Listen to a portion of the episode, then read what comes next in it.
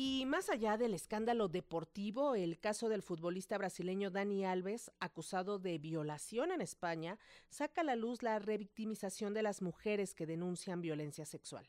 Para comentar acerca de este suceso, saludamos con muchísimo gusto a Nuria González, a Nuria González, abogada y activista en Barcelona. Nuria, platícanos, esta semana pues ha sido tema Dani Alves, Dani Alves allá en Barcelona.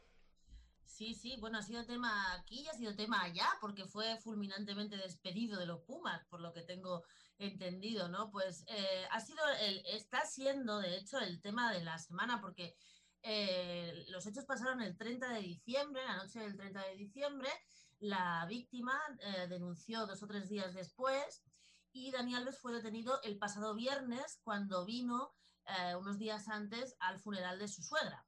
Él no sabía que iba a ser detenido, él sabía que le iban a declarar a los Mossos de Escuadra por una denuncia de, bueno, no sabía muy bien del qué, y eh, ese mismo día la jueza le envió a prisión sin fianza y, bueno, comunicada pero sin fianza. ¿Por qué? Pues por varias razones. La principal es porque él mismo dio varias versiones de lo ocurrido.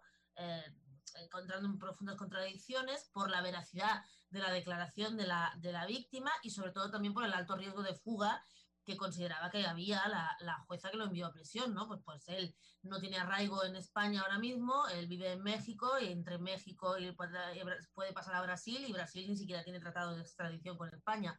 Y por las acusaciones tan graves y la contundencia de las pruebas que hay contra él, ¿no? Entonces, eh, eh, Alves está en prisión preventiva desde el pasado viernes, ya lleva cuatro o cinco días en la prisión, ha cambiado, bueno, ha contratado un famosísimo bufete de abogados de aquí de Barcelona, de los que llevan casos de, sobre todo casos de corrupción y casos penales de altísimo nivel, sobre todo relacionados con delitos económicos, lo cual es un poco, un poco, bueno, pues no es el tema, ¿no? Pero son, son abogados esos que se llaman, eh, pues eso, ¿no? Las, las grandes togas de la ciudad.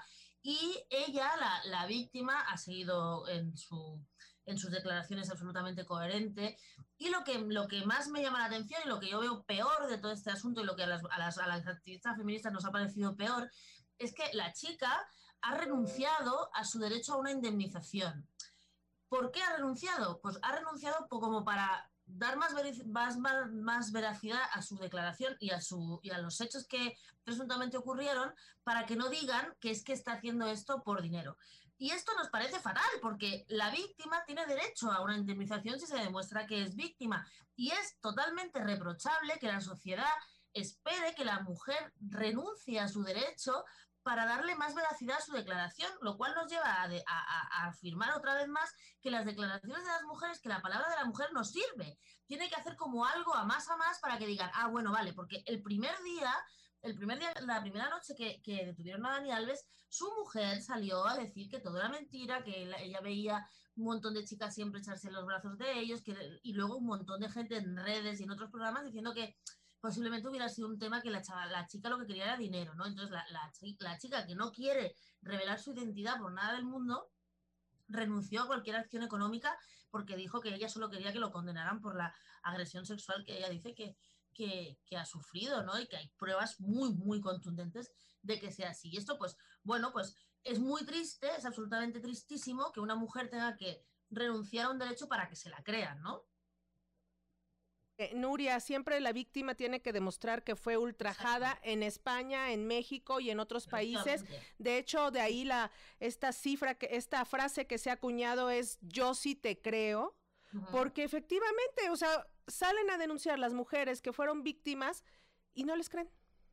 No, no, claro, y enseguida, o sea, lo, lo que una mujer denuncia una agresión sexual y lo primero que hacen es ponerla en duda. ¿Por qué va a mentir una mujer en una cosa así, no?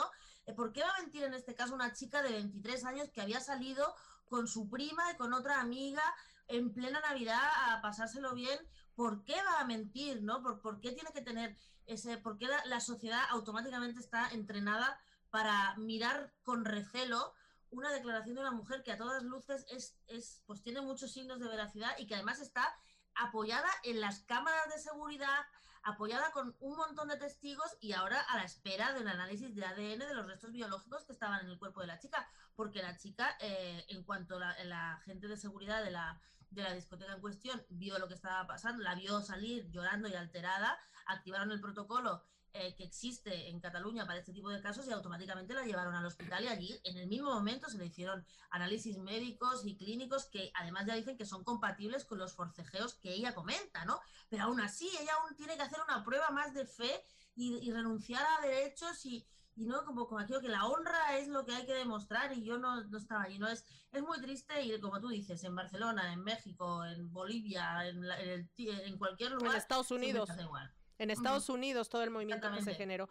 Oye, rápidamente nada más, eh, ¿cuánto tiempo podría pasar Dani Alves en prisión de confirmarse? En prisión preventiva puede pasar hasta dos años.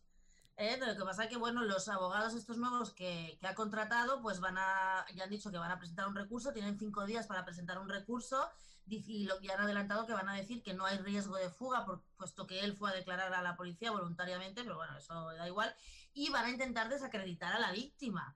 Eh, evidentemente, ¿no? Porque van a intentar que, que, no sé cómo le van a hacer, pero van a intentar darle la vuelta a las contradicciones de las tres versiones diferentes que dio Dani Alves frente a la jueza de instrucción y, van a intentar sacarlo, pero es muy difícil porque el mismo recurso se presenta ante la misma jueza y es muy difícil que una jueza se desdiga a sí misma sin nuevas pruebas y con tan pocos días de diferencia. Así que se prevé que Dani Alves esté, ¿no? Pero se ve que al, si las pruebas siguen siendo igual de contundentes y en estos días se da la certeza de que el análisis de ADN de las pruebas biológicas coincide con el suyo, Dani Alves lo tiene realmente mal.